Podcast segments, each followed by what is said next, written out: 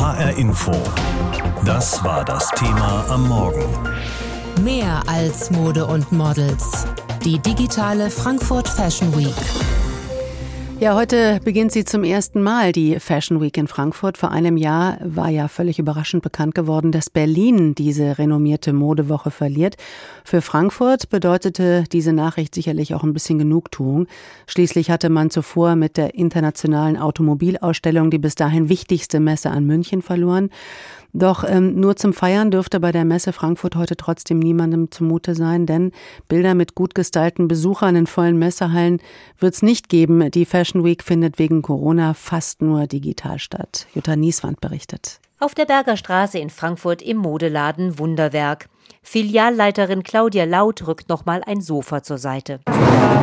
Damit Platz ist für das große Plakat im Schaufenster. Denn hier ist ein Teil der Ausstellung Fashion im Kiez, anlässlich der Frankfurter Fashion Week zu sehen. Das Thema lautet Fair Fashion, also umweltfreundliche, sozialverträgliche Mode. Ich finde es natürlich eine super Idee, weil wir immer noch daran arbeiten müssen, dass sich Fair Fashion rumspricht, mehr zum Alltag gehört. Im Schaufenster hängt an einer Kleiderstange ein großes Plakat. In blauer Schrift wird das Thema Rohstoffe behandelt, also alles rund um die Garne, aus denen Mode gemacht wird. Unter dem Motto, aus welchen Materialien bestehen unsere Kleider. Daneben hängt an einem Kleiderbügel eine im Origami-Stil gefaltete Hose. Jaya Bowery, Projektkoordinatorin dieser Initiative der Frankfurter Firma Lust auf besser Leben. Wir gucken so ein bisschen anhand der Produktionskette das Thema Mode und Kleidung an und gucken eben genau hin, wie arbeitet die Modeindustrie, wie dreckig ist das zum Teil und was kann man besser machen. Insgesamt beteiligen sich fünf Läden in Frankfurt an der Aktion. Da geht es auch um die Herstellung, den Transport und den Handel von Mode. Es ist nicht die einzige Veranstaltung anlässlich der Fashion Week in Frankfurt. Im Senckenberg Museum und im Hotel Frankfurter Hof werden neue Kollektionen gezeigt und auf dem Opernplatz ist die Frankfurt Fashion Lounge geplant mit einem 25 Meter langen Laufsteg unter freiem Himmel und Platz für 100 Gäste. Doch auf dem Gelände der Messe Frankfurt wird es dergleichen wegen Corona nicht geben. Messegeschäftsführer Detlef Braun bedauert das sehr. Und natürlich hätten wir die Frankfurt Fashion Week gerne live hier und analog in Frankfurt gezeigt. Aber aufgrund der Rahmenbedingungen ist das momentan leider nicht möglich. Jede Krise hat natürlich auch eine Chance. Und aus diesem Grunde haben wir ein digitales Studio, das Frankfurt Fashion Week Studio, implementiert und werden von dort aus live on demand und weltweit die News senden, die die Branche momentan berührt. Im Fokus stehen da vor allem die Themen Nachhaltigkeit und Digitalisierung. Zwei Themen, deren Bedeutung die Corona-Krise noch beschleunigt hat, meint Braun. Denn viele Kunden hätten in den letzten Monaten vor allem online gekauft und sich vermehrt Gedanken über die Umwelt gemacht. Die UN hat sogar die Schirmherrschaft für die Frankfurt Fashion Week übernommen und präsentiert sich mit einer Konferenz zu den Sustainable Development Goals, also den Zielen für nachhaltige Entwicklung der Vereinten Nationen. Maike Thalmeier vom Frankfurt Fashion Movement einer Initiative lokaler Modemacher. Generell finde ich es gut und wichtig, dass das Thema auch bei den großen Playern angekommen ist und besprochen wird und in einem gesellschaftlichen Diskurs immer stärker sichtbar wird. Keine Modemesse der Welt sollte das Thema Nachhaltigkeit ausklammern weil wir uns das einfach als Gesellschaft nicht mehr leisten können und schon gar nicht leisten sollten. Im Modeladen Wunderwerk auf der Berger Straße freut sich Filialleiterin Claudia Laut, dass das Nachhaltigkeitsthema Rohstoffe in ihrem Schaufenster gezeigt wird, denn das ist ein Herzstück des Modelabels hier, sagt sie. Wir arbeiten mit Tencel, das aus Eukalyptusholz gewonnen wird. Wir arbeiten mit Edelweißmodal, was aus deutschem Buchenholz gewonnen wird, was sehr ressourcenschonend und eben schadstofffrei produziert wird. Grundsätzlich hofft sie, dass immer mehr Modelabel auf den Zug aufspringen und Fair Fashion anbieten. Ja, heute geht's los. Da kommt die Fashion Week zum ersten Mal nach Frankfurt. Da wird also in Frankfurt Mode präsentiert und nicht wenige werden den Kopf schütteln und sagen Mode in und aus Frankfurt. Dabei hat Frankfurt eine sehr lange Tradition in der Fashion-Industrie, die bis ins ausgehende 19. Jahrhundert zurückgeht, weiß Jan Tussing zu berichten. In der Textilwerkstatt des Historischen Museums in Frankfurt schlummern in den Depots Tausende von Kleidern und Roben, verpackt in großen Kartons unter hauchdünnem Papier. Hüterin dieser Schätze ist Kunsthistorikerin Maren Hertel. Das ist ein Kleid von Toni Schießer. dass wir im Zuge der Toni Schießer Ausstellung tatsächlich auch ankaufen konnten. Das Kleid von Toni Schießer ist kein Feinripp, wohlgemerkt für alle Banausen, die die berühmte Frankfurter Modedesignerin nicht kennen und mit Unterwäsche verbinden.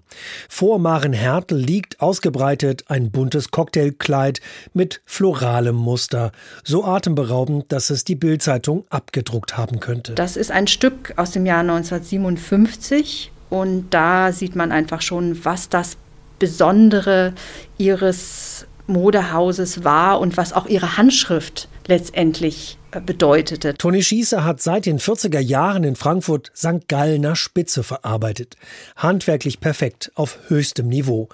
In ihr Atelier nicht weit vom Frankfurter Hof zog es Stars und Scheichs aus aller Welt, erinnert sich Modedesignerin Philippa Sabrina Koch, die in den 90er Jahren dort als Gesellin lernte. Ich habe sie ja als, da war sie so um die 80, habe ich sie kennengelernt und sie war auch in diesem hohen Alter so glamourös, trug also Riesenbrillen, dann hatte sie grau-lilanes Haar und immer perfekt gekleidet. Toni Schießer war Fashion und Glamour und setzte mit ihren handgestickten Kleidern Frankfurt auf die internationale Modelandkarte.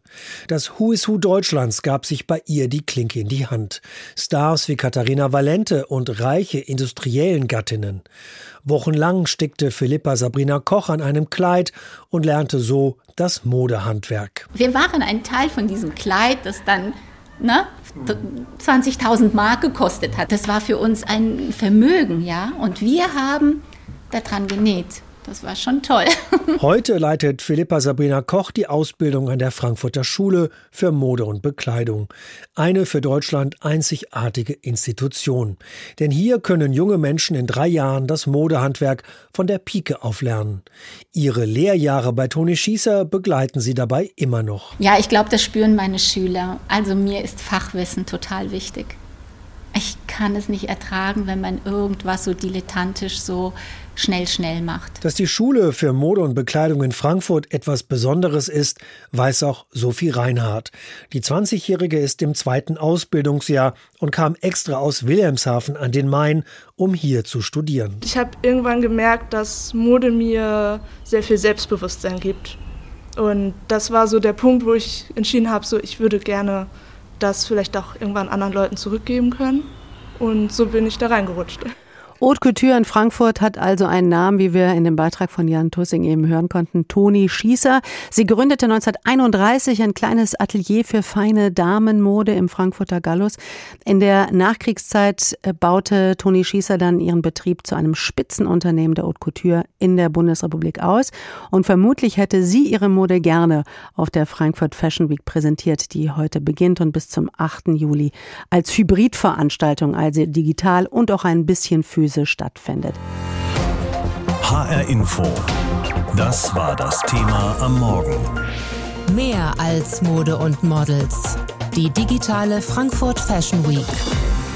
Ja, heute geht's los. Die Fashion Week zum ersten Mal übrigens in Frankfurt. Bisher fand die Modewoche ja immer in Berlin statt. Aber wer nun hofft, dass die Stadt in den nächsten Tagen von berühmten Designern, von schönen Models oder inspirierenden Modeinfluencern bevölkert wird, der muss leider enttäuscht werden. Wegen Corona ist es eine überwiegend digitale Veranstaltung. Das Messegelände ist in weiten Teilen ja seit über einem Jahr verwaist. In der Festhalle, da ist viel los, weil da das Frankfurter Impfzentrum untergebracht ist. Ansonsten herrscht weitestgehend Ruhe. Und es stellt sich die Frage, ob das Messegeschäft irgendwann überhaupt wieder so laufen wird wie vor Corona. Martin Paul Fritze ist Professor am Institut für Messewirtschaft an der Uni Köln und ich habe ihn gefragt, die Fashion Week heute in Frankfurt ist so ein perfektes Beispiel dafür, wie eine Messe die Sinne ansprechen kann und soll. Da will man sein, da will man an Menschen aus Fleisch und Blut sehen, wie die Mode an denen aussieht, die man dann im besten Fall im eigenen Laden verkaufen will. Kann man sowas überhaupt digital? Ja, also nicht, nicht gänzlich. Also ich glaube, die Modebranche natürlich auch dann entsprechend die Fashion Week ist natürlich ein Format, was sich erstmal grundsätzlich für eine digitale Umsetzung eignet, so möchte man meinen. Wenn man sich das Publikum anguckt, das ist sehr jung, progressiv und digital affin.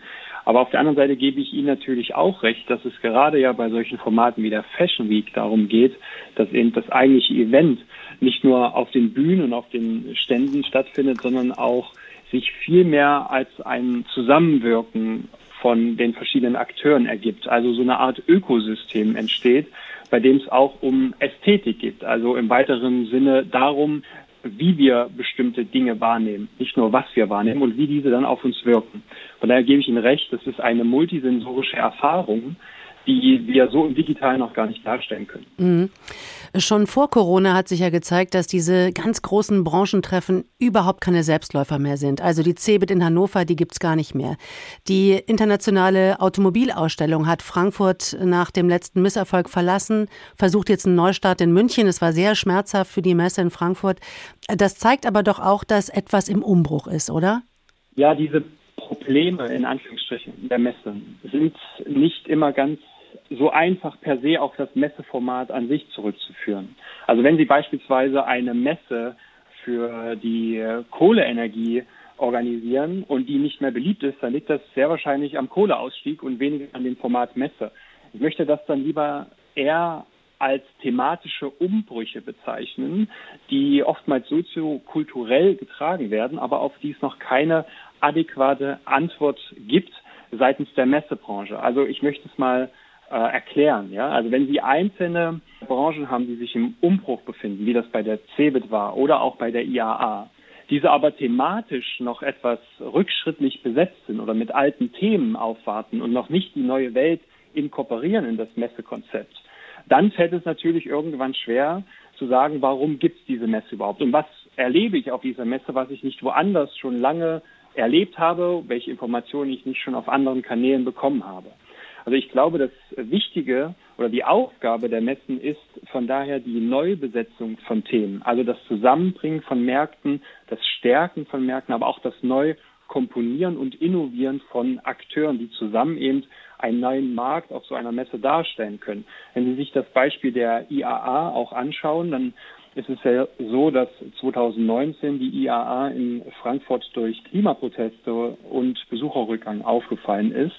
Und auch da war das Problem, was ist eigentlich das Leitbild der IAA? Also diesen Spagat zwischen alter und neuer Welt, zwischen SUVs und Nachhaltigkeit. Und wenn Sie sich das jetzt anschauen, was wurde in München umgesetzt, dann heißt es, dass die IAA dort für die digitale und klimaneutrale Mobilität steht. Ich glaube, das ist ein Schritt in die richtige Richtung. Mhm. Äh, wenn wir jetzt mal in die Zukunft schauen, können wir nicht, aber wir können eine Prognose wagen. Wird es nach Corona wieder Messen geben wie in der Vergangenheit? Also äh, schon angepasst an das, was Sie gerade geschildert haben, an vielleicht neue Gegebenheiten oder moderner werdend, aber so generell eine Messe wie vor Corona, glauben Sie, dass es sowas geben wird? Ich glaube, das hilft, wenn man da mal ganz neutral zunächst einmal auf die Zahlen schaut. Also die Frage ist, sind die bekannten Messen und Messeformate in der Zukunft noch tragfähig? Und wenn Sie sich zum Beispiel mal aktuelle Befragungen unter Messeausstellern ansehen, dann sehen Sie, dass das Instrument Messe noch sehr stark im Marketingmix dieser Unternehmen verankert ist. Das vor allen Dingen in sogenannten B2B-Märkten, also vor allen Dingen betrifft das dann eben Fachmessen oder Fachbesuchermessen. Und da ist es auch so, dass die Prognose oder diese Befragung zeigt, dass jetzt kein großartiger Einbruch zu erwarten ist. Auch der Messeplatz Deutschland demnach von dieser stabilen Entwicklung profitieren kann, mittel- oder langfristig.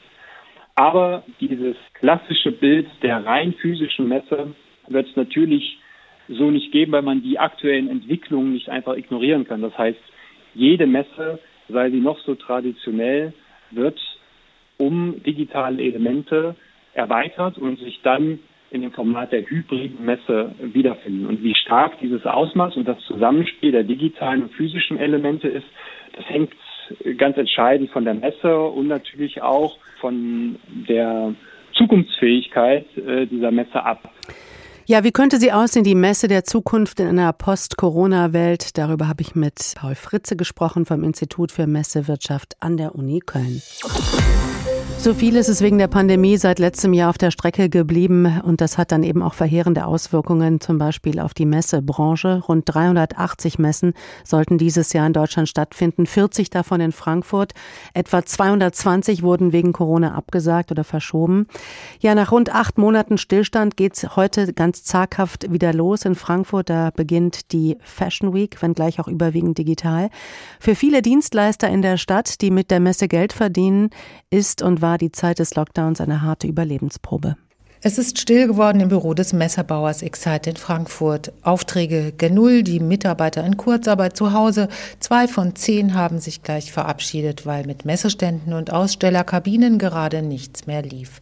Das Telefon klingelt auch nur noch selten, außer eine neugierige Journalistin ruft an.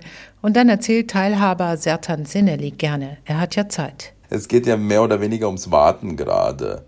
Die Corona-Hilfen waren für ihn überlebenswichtig, denn Aufträge gab es und gibt es nicht wirklich. Mal eine Zeit lang waren die Testzentren sehr angefragt.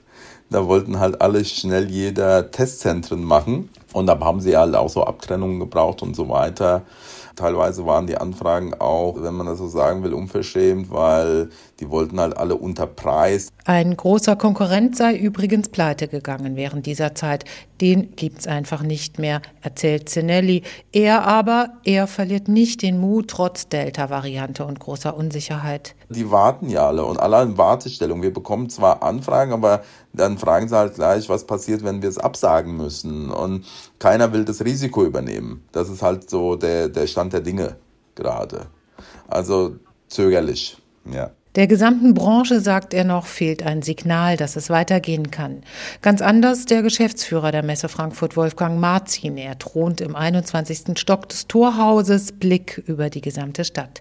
Und er ist super optimistisch. Endlich geht es wieder los, sagt er, nachdem 2020 der Umsatz eingebrochen ist für die Messe und zwar auf 30 Prozent des Vorjahres. Also die Bilanz ist, wir haben viel gelernt aus der Not, auch in digitale Zusatzformate zu bringen. Wir sind mehr zusammengewachsen. Die Bilanz ist, es wird wieder losgehen. Die Begegnung, die haptische Begegnung will eigentlich jede Branche, die wir bedienen und die äh, jetzt ins Internet ausweichen musste ähm, und alle sehnen herbei die Begegnung, die viel effektiver ist, die viel leichter dazu führt, dass Vertrauen aufgebaut wird für Geschäfte, die äh, angebahnt werden.